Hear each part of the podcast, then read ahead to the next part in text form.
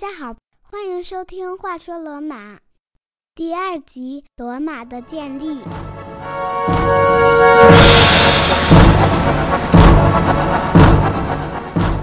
上集我们说了，埃涅阿斯成功的从特洛伊城逃脱，最终在意大利西海岸安定下来。埃涅阿斯死后，他的儿子阿斯卡纽斯继位，建立了阿巴隆加城，由此拉丁部族日益强大起来。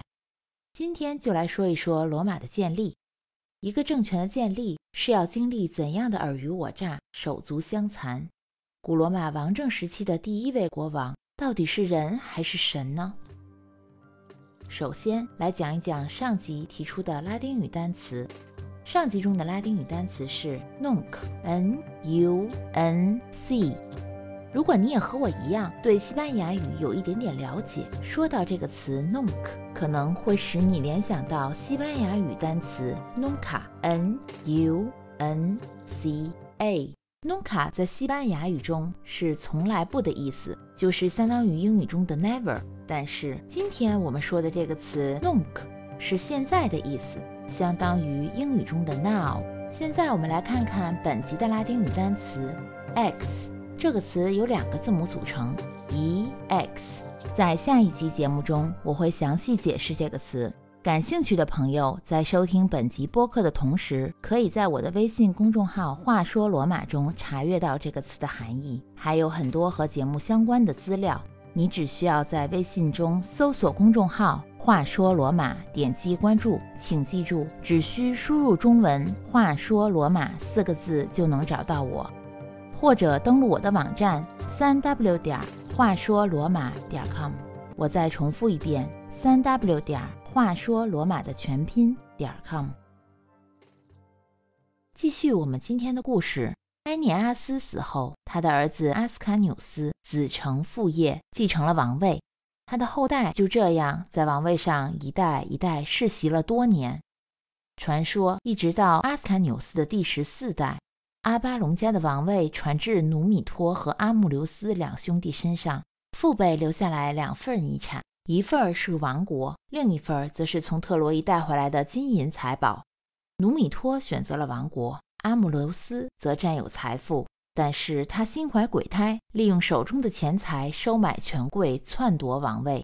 他用计谋在城中散布谣言。轻而易举地从他的长兄手中夺走王位，并一鼓作气把努米托赶出了阿巴隆加城。登上王位后的阿姆留斯毫不手软地杀死了努米托的所有儿子。这种做法类似于我国自古灭九族之说，意在斩草除根，完全除去对方复仇的实力和人脉。但是他留下了一个活口，那就是努米托的女儿瑞亚西尔维亚。虽然饶他不死。但把她送去献给女灶神维斯塔做真女祭司。当时他认为这样就可以确保瑞亚西尔维亚不会生儿育女，也就不会有人来威胁自己的王位和他子孙后代的王位了。先来介绍一下维斯塔，她在传说中是罗马宗教的灶堂、家庭和处女女神。维斯塔的象征是神庙的神圣之火，在她的炉膛和寺庙燃烧。之前我们说过。古罗马的神都是希腊神灵的翻版。在希腊神话中，和维斯塔最接近的女神是家庭守护神赫斯提亚。在钻木取火和食物匮乏的时代，厨房是家庭不可质疑的中心，所以她也被称为灶神。叫她灶神的另一个原因是，赫斯提亚不喜欢像爱神那样把办公地点选在别人的卧室，她选择了厨房。赫斯提亚没有结婚，是奥林匹斯三位处女神明之一，是一位贞洁的女子。罗马神话中，在维斯塔神庙永远燃烧着不能熄灭的神圣之火。庙中有六位真女祭司，她们轮流负责守护圣火，保证火焰不能熄灭。罗马人迷信，火焰的持续燃烧就预示着罗马能够风调雨顺，永续繁荣。查阅史书，可以找到关于维斯塔真女祭司更加详细的解释。被选中的女子需要在神庙中服务三十年，除了生病以外，一般不能离开神庙。这三十年服役期可以分为三个阶段：第一个十年，他们主要是学习各种仪式规范；第二个十年，他们要在神庙中认真地执行这些仪式仪规；最后一个十年是要负责培训新来的真女祭司接班人。服役期满后，维斯塔真女大多孤独终老。什么样的女孩才能被送去做真女祭司呢？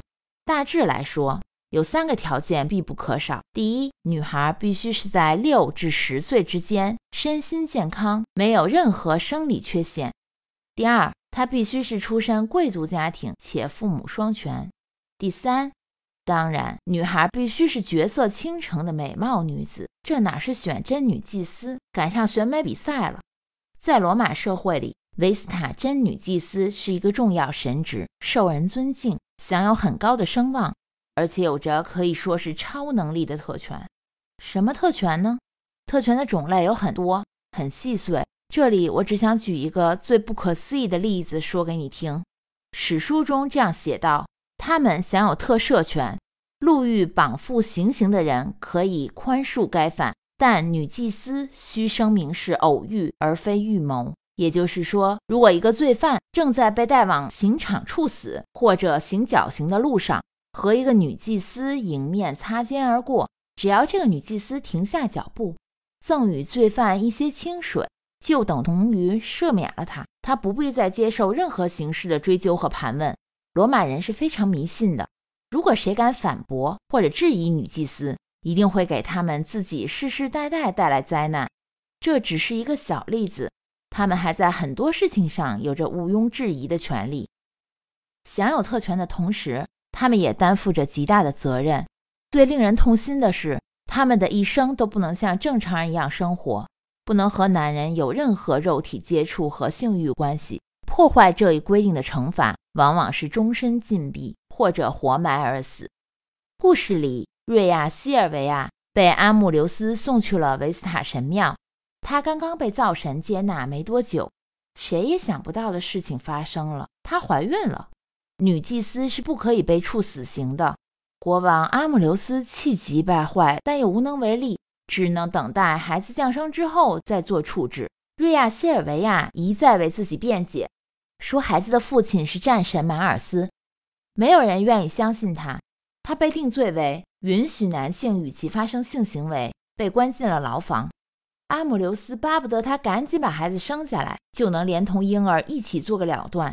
谁想到他竟然生了一对双胞胎男孩，双胞胎男婴随即被人抱走了。阿姆留斯让仆人把他们丢在台波河中。这个仆人面对两个如此无辜的婴儿，动了恻隐之心。他来到台波河畔，此时洪水泛滥，他实在不忍心把孩子丢入湍急的河水中。于是就把装着婴儿的篮筐放在了沼泽汇入河流的河畔。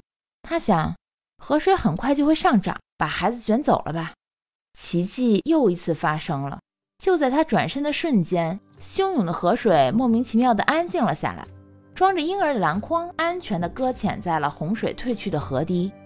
著名的罗马神话故事里是这样描述的：一只母狼此时来到河边饮水止渴。正巧看到篮筐中的弃婴，他用鼻子轻轻地拱了拱篮筐，帮助这两个婴儿够着他的乳头。孩子们够着了狼的乳头以后，就自然地吮吸起来。又有一只啄木鸟给婴儿喂食。狼和啄木鸟都是战神马尔斯的圣兽。一个牧羊人正在河边的草地上放牧，远远地看见这不可思议的场景，他就在草地上等呀等呀。一直等到母狼离开河畔，他才过去把这两个婴儿带回了家。罗马非常著名的母狼与弃婴的故事，提图斯·李维也只是以寓言的形式讲述。他用另一种说法解释说，牧羊人看到了河边的弃婴，于是把他们带回了家，和他的妻子一起把孩子抚养长大。而他的妻子是当地的一名妓女。由于拉丁语中“狼”的这个词是 lupa。L U P A，Lupa。同时，这个词还有妓女或者狼神的女祭司的意思。故事中所说的狼，指的是牧羊人的妻子。记得上一集我提到了罗马诗人维吉尔和他的著名史诗《埃涅阿斯纪》。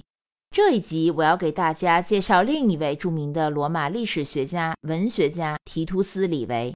他著有长达一百四十二卷的罗马史。与《埃涅阿斯纪》不同的是。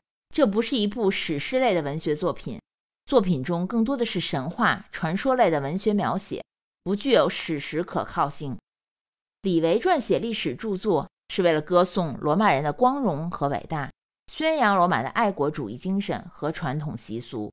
他自己也在《罗马史序言》中写道：“我才疏学浅，无力鉴别下列史料的真伪，及那些被作家们用他们诗一般的语言所歌颂的远古史。”其中包括罗马建成之前的历史和建成的过程。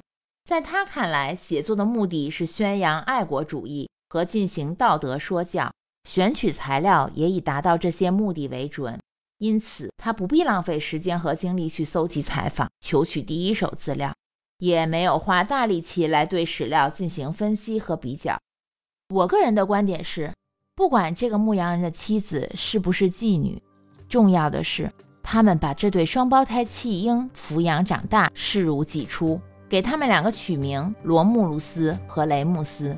故事中说，这对双胞胎男孩长大以后特别喜欢恶作剧。他们俩用来打发时光的最大乐趣，就是偷偷拿走山脚下劫道路匪的战利品。每次他俩就蹲守着，直到看见路匪离开帐篷，趁着他们外出抢劫的时候。这两个坏小子就溜进帐篷，偷走里面值钱的东西。日久天长，这条路上的劫匪对他们忍无可忍，决定给这两个小子点颜色看看。他们假装离开帐篷，实则想背后袭击罗穆路斯和雷穆斯。罗慕路斯成功逃脱，雷穆斯却被抓个正着。他们立刻把他带到了村里大地主面前，谎称看到了雷穆斯偷地主田里的牛。讲到这里，我想你肯定猜不到下面的故事了。这个地主是一个年老的长者，他正是若干年前被赶出阿巴隆加城的努米托。看着眼前这个被抓来的男孩，他立刻就联想到了自己从未谋面的外孙，应该和他年龄相仿。于是努米托开始盘问这孩子。看似不经意的问答中，很快从孩子口中得知。他还有一个双胞胎兄弟溜走了，他们俩从小是被一对当地的牧羊人夫妇捡到抚养长大的。怎么样，情节够不够戏剧化？哪有那么巧的事儿呀？都能拍成连续剧了。过分的巧合正暴露了显而易见的编造痕迹。但是站在作者的立场，要是没有这样环环相扣的情节，谁又会去把书看下去呢？所以巧合中其实也有合理的部分。阿巴隆加城外的小部族聚居的区域很有限，当时被赶出城的努米托没地方可去，就在河边找了片地方落脚。而被遗弃的双胞胎婴儿也是被扔在了河边的堤坝上，牧羊人在河滩捡到带回了家。这样看来，好像这个场景的发生还是有可能的。正如我国有句成语说“血浓于水”，努米托听了雷穆斯讲述自己的身世。凭着一种强烈的直觉，他认定这对双胞胎兄弟正是自己的血脉。后来他知道牧羊人是在台伯河畔捡到了这个装有弃婴的篮筐，便更加对自己的判断确信无疑了。他亲生女儿的一对双胞胎儿子就这样被阴差阳错地找到了。只可惜瑞亚西尔维亚多年前已经死在了牢房里，祖孙团聚。他们便计划兵分两路，一路由罗慕路斯带领，另一路由雷穆斯带领，趁深夜潜入阿巴隆加城，突袭国王阿姆留斯。多年后再次回到阿巴隆加城的努米托感慨万千，给人们讲述了这个令人目瞪口呆的故事。人们拥护努米托再次登上王位。看着祖父努米托坐回了阿巴隆加城的王位后，两兄弟回到台伯河畔。决定在当年被丢弃的地方另立门户。两人一致觉得，在台伯河畔建立一座城别有意义。这座城就是我们的主角——罗马。关于罗马这座城的建立，传说有很多种。综合史学和考古学文献资料，主要有两个版本。一个版本是这样描述的：当人们开始铺下奠基石的时候，矛盾也就开始了。有人问。谁来做这座城的主人呢？这对双胞胎兄弟异口同声地说：“我。”从小相依为命的两兄弟争执不下，有人提议把领导者的选择权留给神灵，每个人各退到一座附近的山上，在山顶等待神灵的信号指示。罗慕路斯爬上了约四十米高的帕拉蒂尼山，雷姆斯则爬上了更有战略地位和比较容易防守的阿文丁山。罗马七丘是位于罗马心脏地带台伯河东侧的七座山。根据罗马神话，罗马七丘是建成之初最重要的宗教与政治中心。它们至今仍然完好的伫立在罗马，平均高度为六十五米。就像周围其他山峰一样呈圆形，所以可想而知是非常容易爬上去的。罗马是一座多山之城，其中有的山有齿形的悬崖，但是罗马七丘都是很平缓的。就在两兄弟分别到达山顶后的几分钟之内，先是有六只秃鹫围绕着雷穆斯盘旋，然后落在了他脚下。秃鹫一直被视为他们父亲战神马尔斯的圣鸟。雷姆斯的随从快快下山，刚刚爬上罗姆路斯的帕拉蒂尼山，此刻有十二只秃鹫来到罗姆路斯上空，盘旋了一会儿，就落在了他脚下。有人说，他们看到的不是鹫，而是鹰，因为许多罗马旗帜和徽章都用鹰作为标志。雷姆斯一边认为，最重要的是神灵选择了雷姆斯。因为秃鹫首先来到了他所在的山顶，而另一边则强调最重要的是要看秃鹫的数目。罗慕路斯得到了更多的秃鹫，所以胜利者应该是他。混乱中，雷姆斯遭到偷袭，中箭身亡。可能另一个版本更为著名，也更为世人所熟知。大多数人认同罗姆路斯和雷姆斯是神话传说。是史学家杜撰出来的。罗马一词原来可能是河流的意思。也有一些学者认为，罗慕路斯的确是一个真实的历史人物。为什么说他真实呢？源于在1988年，在罗马市帕拉蒂尼山北坡，考古学家发现了 Mundus Trench。这是什么呢？传说中 Mundus Trench。是罗马城一个具有宗教意义的壕沟，原建于古罗马城外，围着城墙，由国王罗慕路斯在罗马城破土之日犁出。谷歌翻译译为莫沟，百度翻译译为曼杜斯沟。如果百科罗慕路斯词条称它为圣界墙。故事中，在神灵使者秃鹫出现以后，罗慕路斯认定自己是新城的领袖。而雷姆斯对罗慕路斯的胜利非常生气。罗慕路斯赶着一只白母牛与一只公牛，犁出了一条壕沟，围绕着罗马城城墙外一圈，意为通向天堂。壕沟两侧有一定距离，都举行过宗教仪式，宣布为圣界，谁也不准使用，修造房屋也不准靠近这条沟。雷姆斯因嫉妒，在建造曼杜斯沟时跳过此沟。这一举动被看作是一个不祥的征兆，预示城市的城墙容易被攻破。罗慕路斯暴怒，借机杀了雷姆斯，并向目睹这一杀戮的众人高声宣布：“谁要胆敢来跨过我的城墙，这将就是他的下场。”从此，罗慕路斯独掌大权，用他自己的名字来命名这座城市。公元前七百五十三年四月二十一日，罗马城建立，罗慕路斯就是罗马的第一位国王。你可能会问，事实真的如此吗？我的回答是，当然不是。罗马城于公元前三百八十六年大败高卢，罗马陷落，高卢人破坏并烧毁了大面积的城市，焚烧了大部分书籍和文字记载。关于罗马城的建立及其建成后的早期历史，全部都被烧光了。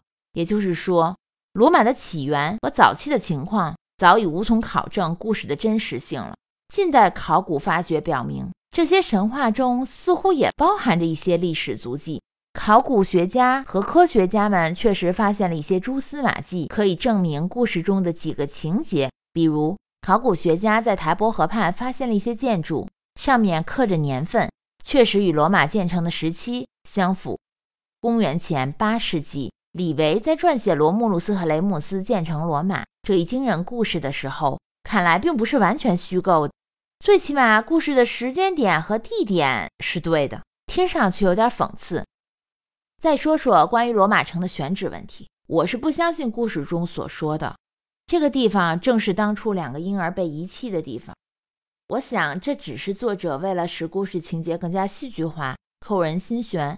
虚构编造出来的巧合而已。至于选址的真正原因，我自己总结了以下几点：第一，罗马城选在台伯河畔，跨河十分便利；第二，罗马城内多圆山环绕，为罗马准备了天然防御工事；第三，北方的伊特鲁里亚诸城和南方的希腊人聚居地通商频繁，而罗马正好处于南北通商要道的中心位置。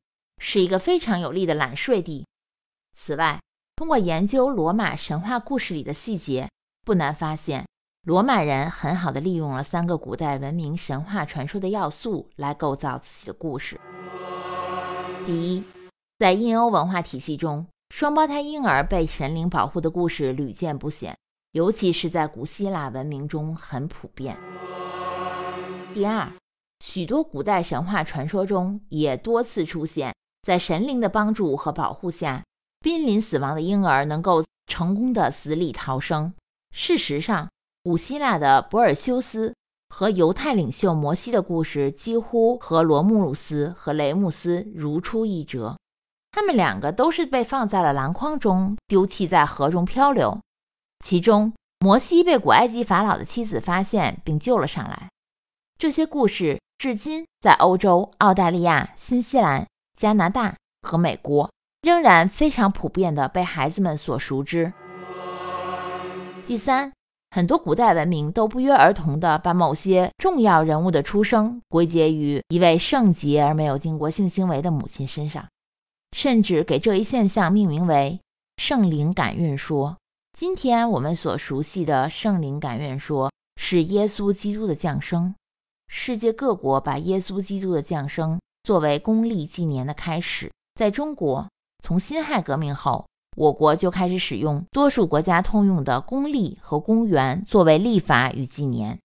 那么，为什么罗马人要利用这三点要素，把自己和希腊文明以及其他古文明扯上关系呢？上一集我们说过，在艺术、文化、知识等诸多方面，拉丁人一直拜希腊人为师。新建成的罗马把自己和希腊联系起来。就使自己在世界上显得更加重要了。尽管罗马人一直不愿意承认，自古他们都是羡慕和仰视希腊人的。虽说几个世纪以后，希腊变成了罗马帝国的一个行省，罗马城最早被建在了台伯河畔。不久，它就会对周围展开扩张，占领邻近的多个城邦，然后一发不可收拾。这小小的一座城。演变成了主导整个地中海千余年的庞大帝国。在今天节目结束之前，让我们一起来回顾一下这两集的内容。这两集涵盖了五个世纪的故事，从青铜器时代的覆灭谈起，一直聊到了公元前七百五十三年。这时，铁器时代已经完全稳固了在世界上的地位，世界人口也在这五个世纪里成倍的增长。从公元前十二世纪的五千万人口，已经破天荒达到了一亿。你可能会问，你的故事讲的怎么这么快呀？两集就讲了五百年。这五百年的历史，从埃涅阿斯到努米托，再到罗慕路斯，所有文字记载都已灰飞烟灭，取而代之的是各种各样让人难辨真假的神话传说和寓言故事。难辨真假。那会不会这些都是假的呢？假的？那他们为什么要写呢？罗马人不得不写，不得不编造。倒不是有谁强迫他们写这些故事，而是说，在若干世纪之后，罗马已经称霸地中海，甚至称霸世界的时候，有许多问题，连罗马人自己也摸不着头脑。比如，罗马是从哪里起源的呢？我们是怎么变得如此强大的呢？等等，于是就涌现出了许多罗马的作家、诗人、历史学家，用他们的智慧和有限的信息，虚构出了很多神话故事来回答罗马人对自己祖先的质疑。下一集节目中，我们一起来看一看罗马人为了繁衍后代、强大自己的血统，做出了哪些不为人知的行为。如果你对我所讲的故事感兴趣，可关注我的微信公众号“话说罗马”。感谢大家的收听，我们下集《话说罗马》再见。Oh!